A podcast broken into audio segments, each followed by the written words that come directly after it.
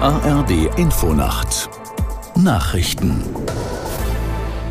um 22.29 Uhr mit Kevin Pieler.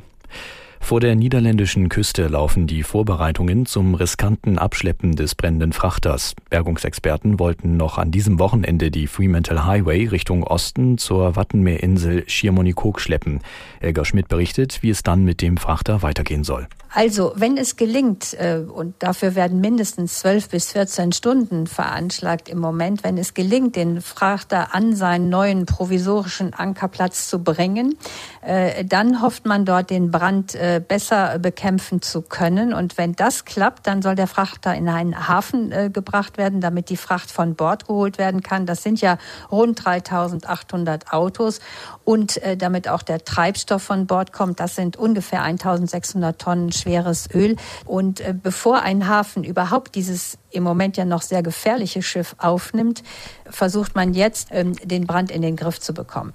Die AfD will mit dem Spitzenkandidaten Maximilian Krah in den Europawahlkampf 2024 ziehen. Die Delegierten wählten den 46-Jährigen auf ihrer Versammlung in Magdeburg mit großer Mehrheit auf Platz 1 der Kandidatenliste.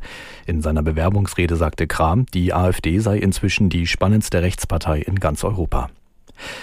In Israel sind erneut Hunderttausende Menschen auf die Straße gegangen, um gegen die Justizreform der Regierung zu protestieren. Die größte Demonstration fand mit etwa 160.000 Menschen erneut in der Küstenmetropole Tel Aviv statt. Proteste wurden aber auch aus Jerusalem, Haifa und mehreren anderen Städten gemeldet. Die rechtsreligiöse Regierung von Ministerpräsident Netanyahu hatte Anfang der Woche ein Kernelement ihrer Justizreform durch das Parlament gebracht. Mit knapper Mehrheit wurde ein Gesetz verabschiedet, wonach das oberste Gericht Israels kaum noch Möglichkeiten hat, gegen Entscheidungen der Regierung vorzugehen. Nach dem Militärputsch in Niger hat Frankreich seine Entwicklungshilfe für das westafrikanische Land ausgesetzt. Das Außenministerium teilte mit, Frankreich fordere die sofortige Rückkehr zur verfassungsmäßigen Ordnung. Aus der Nachrichtenredaktion Katharina Jetter. Die neuen Machthaber in Niger will Paris nicht anerkennen. Auch die EU hat Hilfsleistungen an das westafrikanische Land bis auf weiteres gestoppt und die USA sagten dem von den Putschisten festgesetzten Präsidenten Basum ihre Unterstützung zu.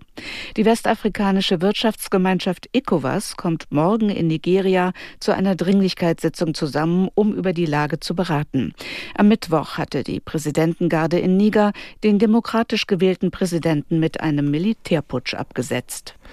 Das Wetter in Deutschland, gebietsweise Schauer und Gewitter, Nebel möglich, Tiefstwerte 17 bis 11 Grad. Morgen im Süden Schauer und Gewitter, später freundlicher, sonst zunächst trocken, im Verlauf dichtere Wolken, auch hier gewittrige Schauer, 18 bis 25 Grad. Die weiteren Aussichten am Montag von Westen her Regen, im Süden länger heiter, meist trocken 16 bis 26 Grad und am Dienstag oft kräftige Schauer und Gewitter bei 17 bis 21 Grad. Das waren die Nachrichten.